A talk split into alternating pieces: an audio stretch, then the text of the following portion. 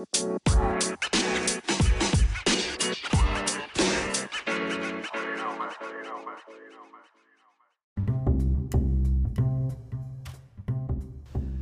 んにちは。マーブラジオのお時間です。マーブラジオは大阪より発信中。パーソナリティは私、シュンがお届けしてまいります。はい、というわけで、マーブラジオ今回は第34回となります。今回、第34回の、えーマーブラジオは、ファッションブランドの CE についてご紹介していきたいと思います。今日も来ています。前回、第33回のマーブラジオでは、えー女性のシンガーソングライターですね、ジョイス・ライスについてご紹介してまいりましたが、え、なんか、この前ですね、えーラジオ公開後に、えー YouTube 見てたらですね、あの新しい PV とかも出たりしていて、あの今後のね、えー活動が非常に気になる、えーなと、再度思わせてくれた、え動きでしたけれども、やっぱりデビューアルバムが出るっていうのもありますので、今後ね、また PV とかたくさん出てくるんじゃないかなと思います。フレディ・ギブスとのね、曲が出てましたね。えーまたそれもね、あの、ラジオとかで音楽としてね、紹介できたらなと思っております。そして、えー第34回、えー最新回の今回はですね、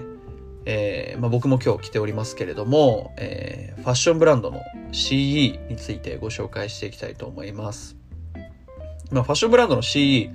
もう知らない方は結構いないんじゃないかなと思います。このラジオでも、えーいろいろ紹介してきました。あのージオウンドのね、靴だったりだとか、ストーンアイランドだったりだとか、えーいろんなね、ルックスタジオとか、いろいろ、えーご紹介してきましたが、意外と、まあ僕、あえて避けてるブランドってのもちょっと実はあったりするんですけれども、意外と CE とか取り上げてないなっていう思いがありまして、今回は、えー CE というですね、ファッションブランドを取り上げていきたいと思います。マーブラジオは YouTube、Spotify、Apple Podcast などで配信されております。え YouTube、Spotify でお聞きの方はですね、えーこのチャンネルのフォローボタンだったりだとか、チャンネルの登録ボタン、ぜひ、えー忘れずに押していただけますようよろしくお願いいたします。動画のね、えー高評価ボタンなんかもグッドボタンですかね、もあるので、ぜひぜひお忘れなきを押していただけると幸いです。Apple Podcast は、えー iPhone のアプリで、えー、ポッドキャストと調べるとですね、出てくるアプリなんですが、そちらのアプリの方でも、えーマーブラジオと調べていただけると、えーこのラジオを聴けるようになっておりますので、ぜひぜひですね、あの、お好みの方法で、え聞いていただいて、ぜひぜひチャンネル登録、動画の高評価ボタンお忘れなきようよろしくお願いいたします。というわけで、マーブラジオ第34回の今回は、ファッションブランド C についてご紹介していきたいと思います。はい。というわけで、今回ご紹介する CE というブランドなんですが、まずは、えーどういったブランドなのかというところも含めてご紹介していきたいと思います。CE、2011年にですね、立ち上がった、えー日本のジャパニーズブランドになります。まあ、今日僕も着てる、えーこういった服になりますけれども、こういうちょっとね、幾何学的な模様とかが入っていたりとか、まあ、それに基本的にはこの、えーレッドパッチが、えー左腕、右腕についてるパターンもあるのかな？基本は左腕だと思うんですけど、左腕にね、この有名な、えーレッドパッチがついてるっていうのが、まあ、C の特徴、ブランドの特徴になります。立ち上げてる、えーデザイナーやディレクターはですね、3人いまして、まあちょっとこの、今回はですね、この3、お三方にもですね、フォーカス当てていきたいなと思ってるんですが、まず一番有名なデザイナーとして挙げられるのは、スケートシングさんですね。まあ、スケシンさん、スケシンさんとよく、えーいろんな人からね、あのー相性的な感じで呼ばれてますけれども、このスケートシングという方と、トビー・フェルトウェルという方とですね、菱山豊さんという方、3人で立ち上げた、えー日本のジャパニーズブランドになります。あのー東京とかだと、えー表参道のちょっと奥、青山の方に、えー抜けてった方に、えー路面店というかですね、ビルの中に、えー直営店が入っておりますけれども、えーまあ、本当にね、そこに行っても分かる通り、あの音楽への造形の深さだったりだとか、そういったね、デザインとか、店舗設計っていうところの、えー造形の深さみたいなのはすごいありますので、まあ、そういったところも、えーこういうファッションとか服っていうものに対して、すごい反映されてるなと感じるブランドです。で、結構、えー冒頭にも、えー言ったとは思うんですけれども、まあ、かなりですね、えーこういうちょっとまあ癖強いというか、まあ別にこれもただのね、グレーの服に、えー、こういうレッドパッチあったら、まあシンプルなブランドではあるんですけれども、まあこういった幾何学的な模様が入ってまして、まあこういった、えー、デザインとか、えー、こうちょっと、うん、グラフィカルというよりかは結構こう、ちょっと幾何学な感じの模様が多くてですね、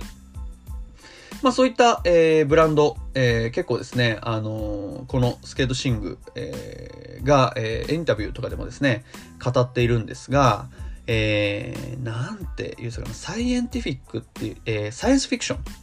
ンに、えー、インスパイアされてるっていうのを、えー、インタビューとかでも言っていて、まあ、えっと、C 全体としてね、テーマがあるそうなんですけど、テーマは Bring Back Streetwear ということで、えー、まあ、ストリートウェアとは何ぞやみたいなところを根底に、えー、掲げてまして、えー、その中でも、えー、サイエンスフィクションっていうですね、えー、ジャンルにインスパイアされた、えー、服を提案するっていうのが C の、えー、ブランドの、えー、主なテーマになります。まあ、えー、CE というとですね、やはり先ほども言ったこのスケートシングというですね、デザイナーが一番、えー、こう有名というか、目立ってるようなイメージなんですけれども、えー、この Skate Thing さん、スケーシンさんというですね、方、えー、は、えー、あの、えー、結構有名なね、ブランドとかも手掛けたりしていて、まあ、一番有名なところでいくと、 BAPE、えー、 Bathing Ape ですね。 Bathing Ape 手掛けたりだとか、 GOODENOUGH だったりだとか、もう結構あの、ストリートブランドを好きな人であれば、絶対まあ買ったことはないけど知ってるだったりだとか、もう本当にあの、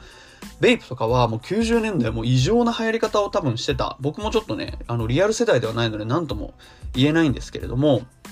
えー、もうベイプとかは、もう今はなんというか結構ね、あの中国人がよく着てるみたいなイメージありますけれども、昔で言えば本当にあの伝説的なブランドだったりもするので、それのデザインをね、手掛けてる方が始めた、えー、もしというブランドですけれども、あの、ベイプのデザインとはまた全然違って、あのー、こういったね、こう結構さっきから言ってる幾何学的なものが多くって、まあそういうところも、えー、まあルーツとしてはベイプっていうのがあるけれど、えー、実際に出てくるアイテムとしては全然その似たり、似通った部分がそこまでないっていうところで、まあすごく、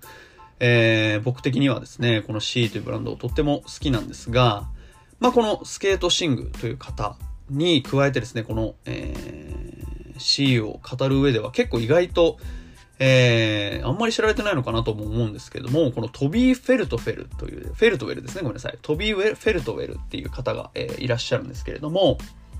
えー、この方が、えー、C の中ではディレクター的な立ち位置になってます。えー、結構ですね、あの、インタビューとかを読んでいたりすると、あの、だいぶルーツが面白くって、えー、ロンドン出身の方でですね、えー、結構あの、ロンドンで有名なスラムシティスケートというですね、あのブランドがあるんですね。このスラムシティスケート、えー、まあ、今でこそ、えー、結構知られてるというか、えー、まあ、今回、あのー、マーブラジオでも紹介しましたけども、パレスの中でも、えスラムシティスケートっていうキーワードは出てきたと思うんですが、そのパレス何、なんかを輩出した、えまあ、チーム、スケートチームというか、まあ、スケートショップなんですけれども、そこに出入りしてたと、え幼少期の頃ですね。で、そのスラムシティスケートの流れで、えー、レーベルに勤めるんですね。なので、えー、スケーターでもあり、えー、音楽関係者でもありっていうところが、まず、えー、トビ・フェルトウェルのバックグラウンドになります。えー、まあ、そういったところからも、まあ、まずそこではあんまりその、まあ、ファッションって全部ね、こう根底で繋がってるものではあるとは思うんですけれども、でもなかなかそこからファッションっていう方には来ないとは思います。その中で、えー、まあ、そのトビー・フェルトウェルって方がですね、えー、レーベルの、えー、そのリリースに、えー、こういろんなリリースを管理してるときに、えー、当時、えー、メジャーフォースというですね、まあ、あのー、ここら辺を説明しだすと、え、だいぶ、そのいろんな系譜があって長くなるかなという感じなんですが、え、そのですね、あの中にいたニゴさんというですね、まあもう有名な、こちらも有名な方と、え、このトビ・フェルトウェルという方が出会うということになってて、まあそこで、えー、まあ、2号さんと仲いいってことは、スケシンさんとかも来るっていう話なんですけど、えー、まあ、そこでですね、えー、このトビ・フェルトベルという人が出会う。で、えー、ここからが面白いところなんですけど、えー、トビ・フェルトウェルは、まあ、そこで、えー、まあ、音楽の仕事を7年ぐらい続けてたと。で、その中で、えー、まあ、もう音楽、もうちょっと飽きてきたなっていう感じになったそうなんですね。それで、えー、家の近くにロースクールがあったと、えー、いうことで、このトビ・フェルトウェル、えー、このロースクールに通い出すと。っていうのがすごく面白いところで、えー、まあ、音楽の仕事をしてきて、スケーターでもあって、その中で、えー、ロースクール通う、弁護士の勉強しよう、法律の勉強しようっていう話になるんですね。まあ本当にそういったふとしたきっかけではあるんですけど、このご本人は結構あのー、まあ仕事にするかもしれないみたいな話になってきて、結構その後押しされるらしいんですよ。えー、なんか、法律の勉強しようと思ってるって普通音楽のね、人に言ったら、え、そんな何、何が面白いのって言われる可能性あると思うんですけど、そこで結構逆に後押しをされて、えー、その中で、まあ、2号さんとかに東京に誘われて、東京で事務所、えー、一緒にやろうみたいな話で、えー、まあ、その東京の仕事、えー、イギリスでは、えー、法律の仕事っていう、えー、その日本柱で、えー、生活をするようになると。で、まあ、東京の、えー、その、ニゴさんと仕事していく中で立ち上がるのが、えー、もうトビー・フェルトウェルといえば、え、このブランドとなりますけれども、ビリオネア・ボーイズ・クラブですね。えー、もう最近ではいろんなね、ラッパーとか、まあ、ファレルが一番有名ですけれども、いろんなラッパーとかが来てる、えー、ビリオネア・ボーイズ・クラブというブランドを立ち上げます。まあ、当時、結構その、まあ、小さい事務所でやりくりしてたって本人は言ってるんですけど、まあ、それでもね、まあ、ビリオネアボーイズクラブといえば結構な、えー、人気度があるというか、え、いうブランドですので、それを立ち上げたというっていうのも、まあ、そこが一番大きな起点になるのかなと思います。まあ、その結果もあってかは、えー、あれなんですけど、えー、まあ、法律の仕事もね、そこでパタッと、えー、しなくなって、え、まあ、 Billionaire Boys Club を、えー、に専念していくっていう形になるんですけども、まあ、そこで、えー、 NIGO がやってる事務所、 NIGO さんがやってる事務所を、えー、退職して、えー、スケートシング、トビー・フェルトウェル、えー、シヤマユタカという3人で、えー、C を始めるっていうのが、えー、C が、えー、ガンと世の中に出てきた、一応ざっくりとした経緯になります。あの、さっきも言った通り、その、 Mo' Wax っていうところだったりだとか、えー、メジャーフォースっていうところだったりっていうのは、結構この90年代のストリートを語る上では欠かせない、えー、存在。まあ、ここから、えー、藤原博っていう名前だったりだとか、いろんなね、今、えー、ストリートでは重鎮とされている方の名前がボンボンボンボン出てくるような、えー、感じになってますので、まあ、この辺も、まあ、ラジオをね、進めていく上で、えー、どこかで説明できたらなと思います。結構ね、相関図っていうのを一、あのー、とある方からいただいたことがあって、もうすごくね、あの、びっくりしたんですよ。メジャーフォースっていうものがどういうね、そのストリートとか、音楽シーンにおいてどういう、こう、働きをしてるのかっていうのがすごいわかるというかですね。まあもう今見たら誰、もう知らない人の名前ほぼないですみたいな、えー、すごいね、相関図があったりもするので、まあそういったところも、えー、今後ね、このラジオで紹介していけたらなと思っております。僕が C というブランドを知ったのはですね、えー、何だったんでしょう。僕は、あ、そうだ。あの、 Beauty & Youth っていうね、あの、 United Arrows の、えー、ラインがあると思うんですけれども、その United Arrows の、えー、ビューティーユースというですね、あのブランドに、えー、入荷してるのを見て知ったような記憶があります。あの、高校生だったか大学生だったか忘れたんですけど、えー、多分でも年齢的に高校生かな？高校生の時に、えー、C のですね、あのー、あ、大学生だな。大学生です。ごめんなさい。大学生の時に、あの、1年生の時かな？もう全然お金もないような時ですよね。大学の1年生なんて。お金の使い方も全然知らないし、っていう時にビューティーユースに行って、えー、パッと一番ね、こう目に入ったのが C というブランドでした。その時は、えっ、ー、と、パンツだったんですけど、あの、C のいわゆるな、こ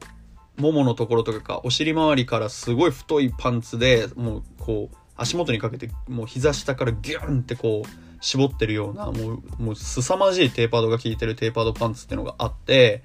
もうねほんとボンタンギリギリみたいなパンツだったんですけどあのー、その当時の僕からするとすごくいい服で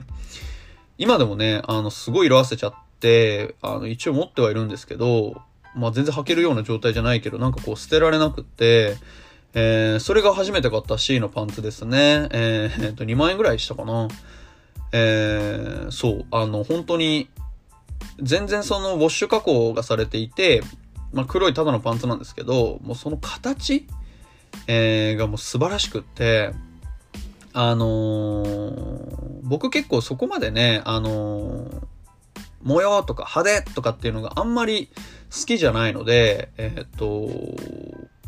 まあ C とか、そんなじゃあ好きじゃないんじゃないのって話になると思うんですけど、たまに、まあこれ結構シュプリームとかでもありますけど、たまにあの、え、なんで逆にこんなロゴが逆に入ってないのだったりだとか、なんでこんな形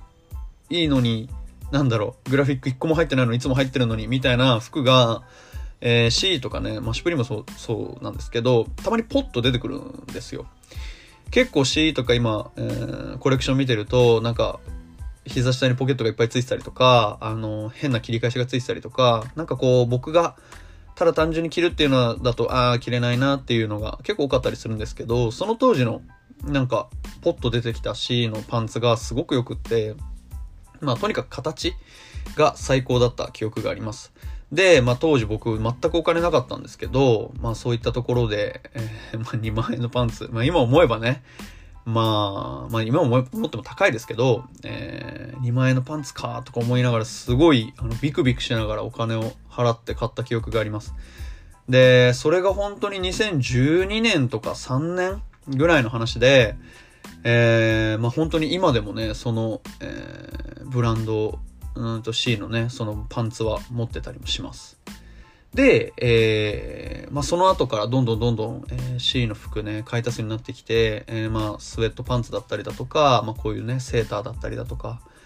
えー、T シャツも持ってますし、最近ではね、アウターなんかも、えー、買ったりもしてて、まあ、結構シンプルなアイテムが多いんですけど、まあ、そういった中でも、形にね、結構、えー、工夫があるというか、まあそういう服が僕結構好きなので、まあこの、まあこのセーターは別にそんな何か形がっていう話ではないんですけど、T シャツとかも身幅がバーンと広くて、こう丈は短いっていう、いわゆるアメリカンライクなスタイルにもなってますし、逆に言うとそれが、えー、Bring Back to Street Wear っていうね、えー、話にもなってくるとは思うんですけど、こう身幅がガツッとあって、えー、着丈が短いっていう、そのね、ストリートウェアならではの、えー、サイズ感になってるっていうところも僕個人的にはすごく好きです。ここで一曲ご紹介していきたいと思います。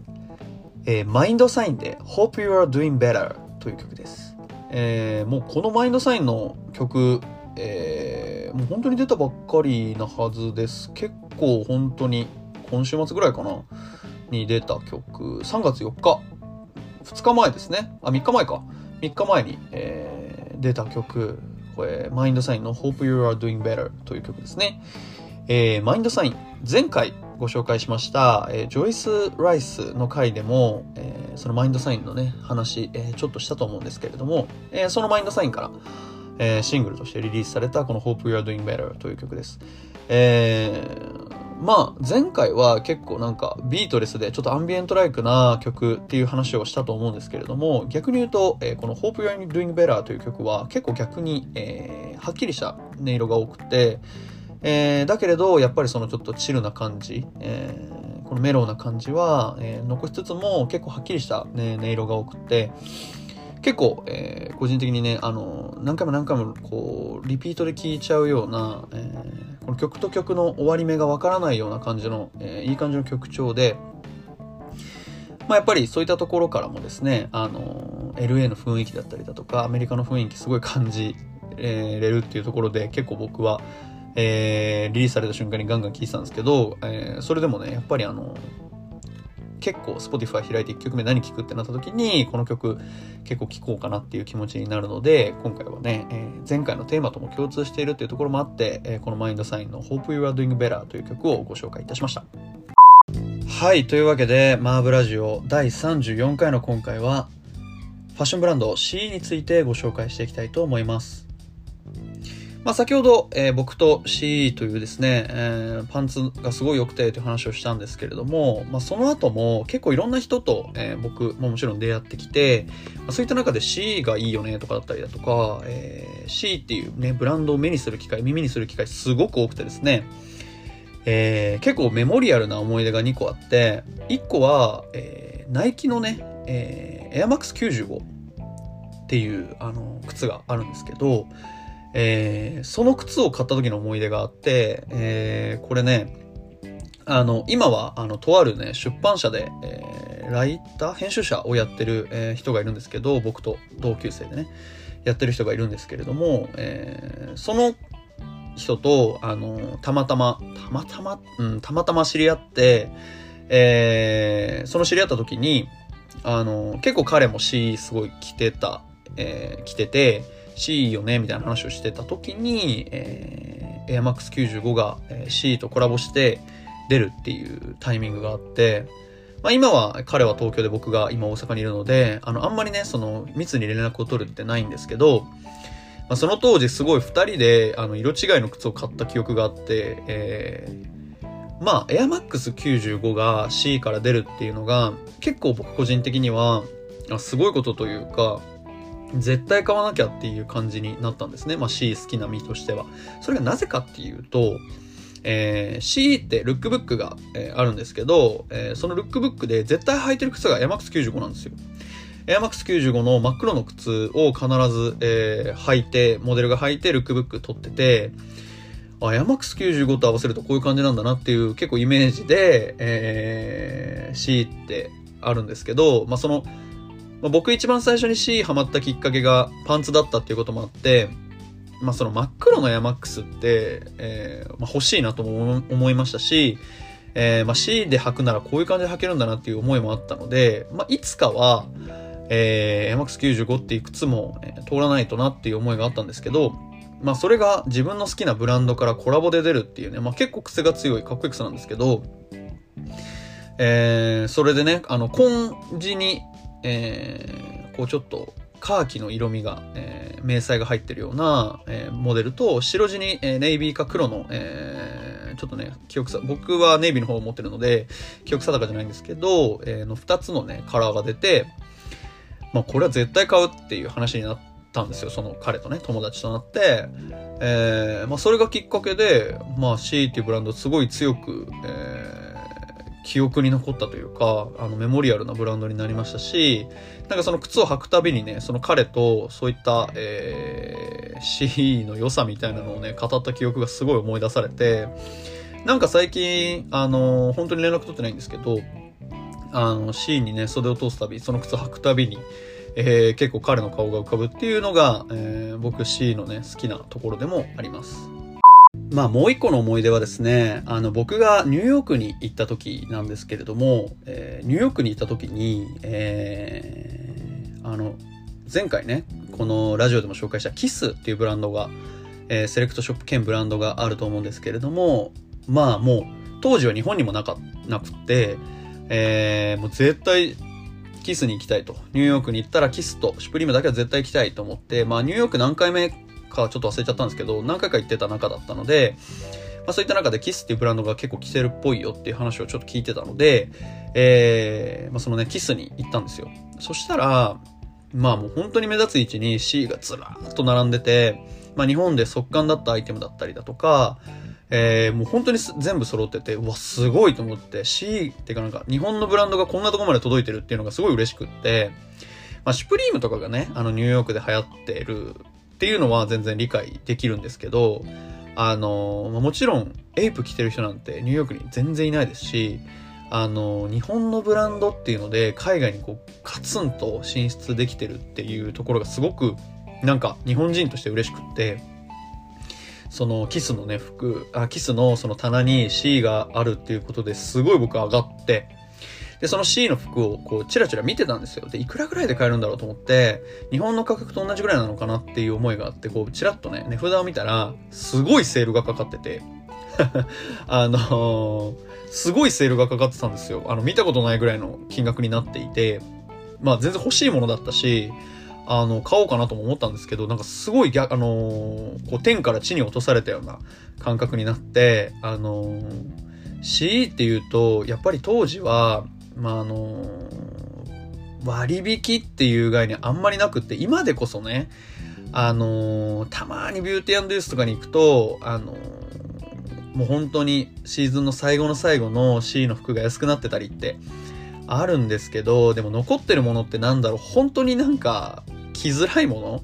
あの緑色、ま、真緑のスウェットとか、なんかこう、いや、これ着れないよな、確かにっていう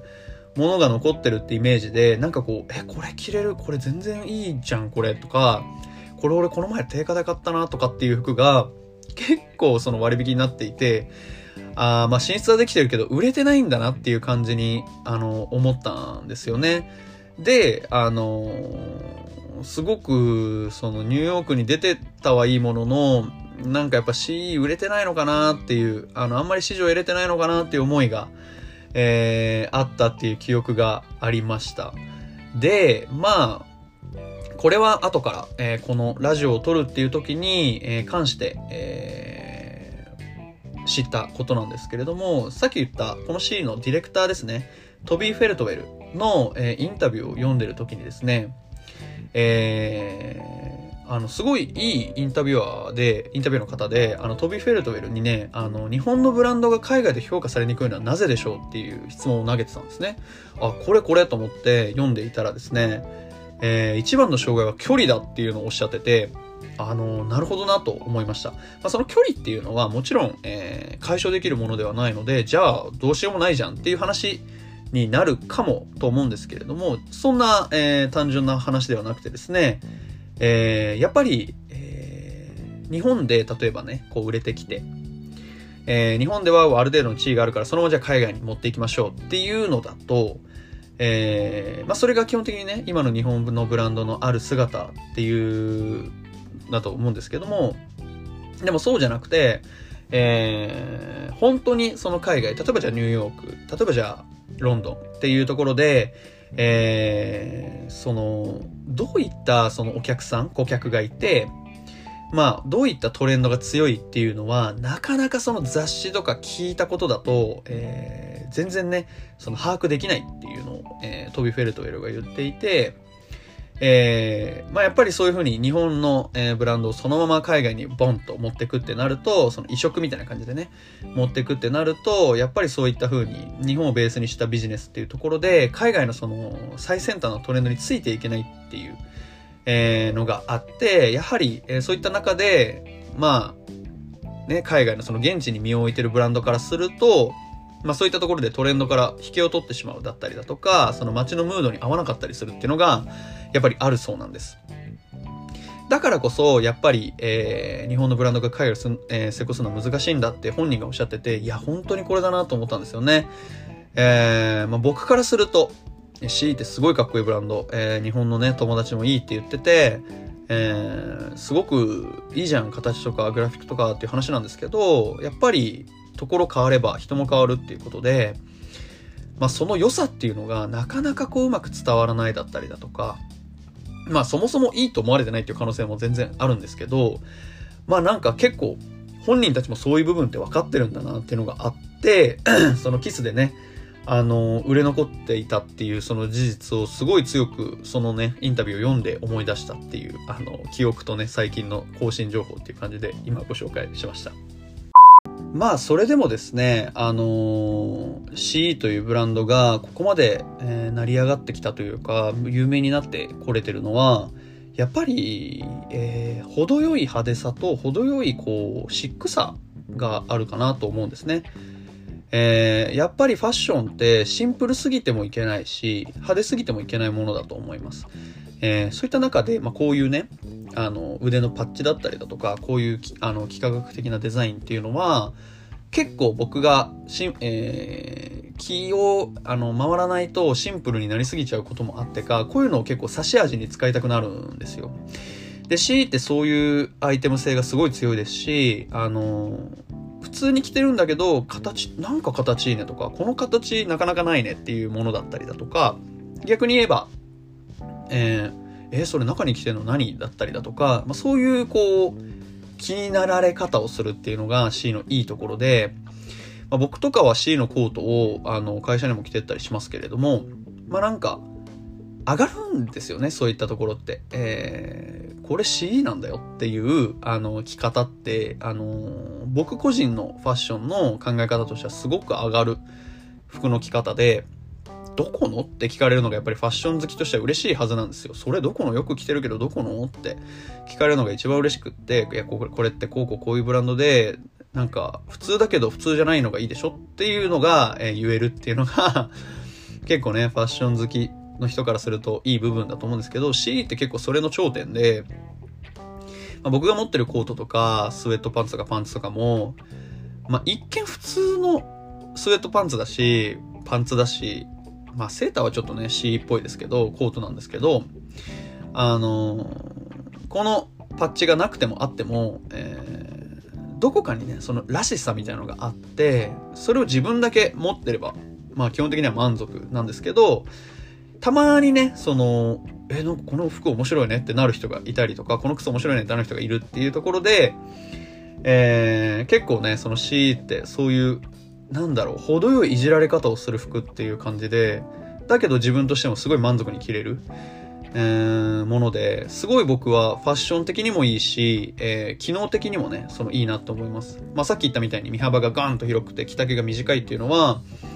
まあ、ストリート好きな人なら絶対好きなシルエットですし、このセーターもすごくね、あの、閉まるとこ閉まってるけど、ルーズなとこルーズっていう感じのスウェットだし、パンツとかも、その、強烈なテーパードがかかってるって言ってましたけど、あの本当にその通りで、あの強烈なテーパードのかかり方もいいんですよね。その太ももからかけ、あの、徐々に徐々にテーパードっていうよりかは膝下からギュンと絞るっていう感じのかけ方で、えー、それは本当にね、あのちょっとしたことなんですけど、すごく大事なことなんですよね。だからそういった意味でも、あの、ふとした瞬間に、あ、今日何着ようかなとか困った瞬間に手がどうしても伸びちゃうのが CE っていうブランドのイメージで、あの、僕はすごく気に入ってます。で、やっぱり、えー、アメリカがシュプリームなら、えー、日本は CE っていう感じで、なんかこう、自分のルーツにね、すごく根ざしてる感じもするので、あの、そういった意味ですごく、えー、いいなと思えるブランドでもあります。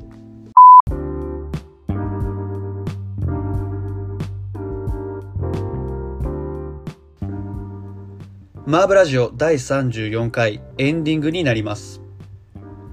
はい。というわけで、マーブラジオ第34回の今回は、ファッションブランドの CE についてご紹介してまいりました。いかがだったでしょうか？えー、CE ね、意外と持ってない方もいるんじゃないかなと思うんですよね。僕も、えー、そのパンツを買ったきっかけは結構友達に、え、めっちゃいいじゃんって言われたきっかけだったりもしたので、知ってはいるけど買ってないみたいな人って結構いるかなと思います。最後の方にね、喋った、えー、アメリカがシュプリームなら日本は CE と言ったんですけど、結構 CE は意外と日本っていうよりかは、えー、グラフィックがね、あの、ロンドンとかイギリスに寄ってる場合もあります。やっぱりそれは、さっき、えー、結構ね、この、えー、ラジオでもメインで紹介した、トビー・フェルトウェルの影響があると思います。スラムシティスケートにずっと入り浸ってたっていうね。えー、まあロンドン、彼も、彼自身もロンドン出身っていうのもありますし、まあそういったところもあると思います。結構ね、あの C でステッカーとか昔よくもらってたんですけど、あのステッカーがあのオイスターカード、えー、ロンドンに行った方ならわかると思うんですけど、えー、公共交通機関を使うときにオイスターカードっていうカードを使うんですね、ロンドンって。えー、そのオイスターカードのね、あのブートっぽい、えー、そのデザインを踏襲した、えー、ステッカーだったりとか、えあって、まあ、オイスターカードって日本で言ったらスイカですね。東京で言ったらスイカかな。えー、みたいなものがあるんですけど、まあ、そのね、カードを、えー、踏襲したものだったりだとか、結構面白いものが多くて、えー、これフレンチな、えー、スタイルにも合いますし、ヨーロッパライクなね、あの、スタイルにも合う。っていうのが C のいいところかなと思います。あの、キスでね、あるっていうのも言ったんですけど、今はもうなきなんですが、フランスのね、コレット、パリにあるコレットっていうね、あのデパートとかでも取り扱ってた、えー、実績もあるブランドですので、えー、そういうフレンチライク、ヨーロッパライクな、えー、服装にもすごい合うっていうのが C のいいところかなと思います。まあぜひですね、あのー、最近あのシュプリームとかね、えー、C もそうですけど、えー、コレクションが立ち上がったりもしているので、まあ、僕まだ今期のコレクションで CD 特に買ってはいないんですが、えー、まあコードとかもね、すごい大事に着てるので、まあまたいいのがあったらね、買ってしまうと思うんですけれども、えー、ぜひぜひですね、このラジオきっかけに、えー、C のコレクション、えー、見てはいかがで、ご覧になってはね、いかがでしょうか。というわけで、えー、マーブラジオ第34回もご視聴ありがとうございました。えー、重ねてにはなるんですが、えー、チャンネルの、えー、登録、えー、ボタン、え、動画の高評価ボタン、グッドボタンを押していただいて、ぜひぜひですね、それが励みになりますので、ぜひ押していただけると幸いです。というわけで、また来週、えー、この時間にお会いいたしましょう。マーブラジオ、えー、今週は以上となります。えー、さようなら、また来週。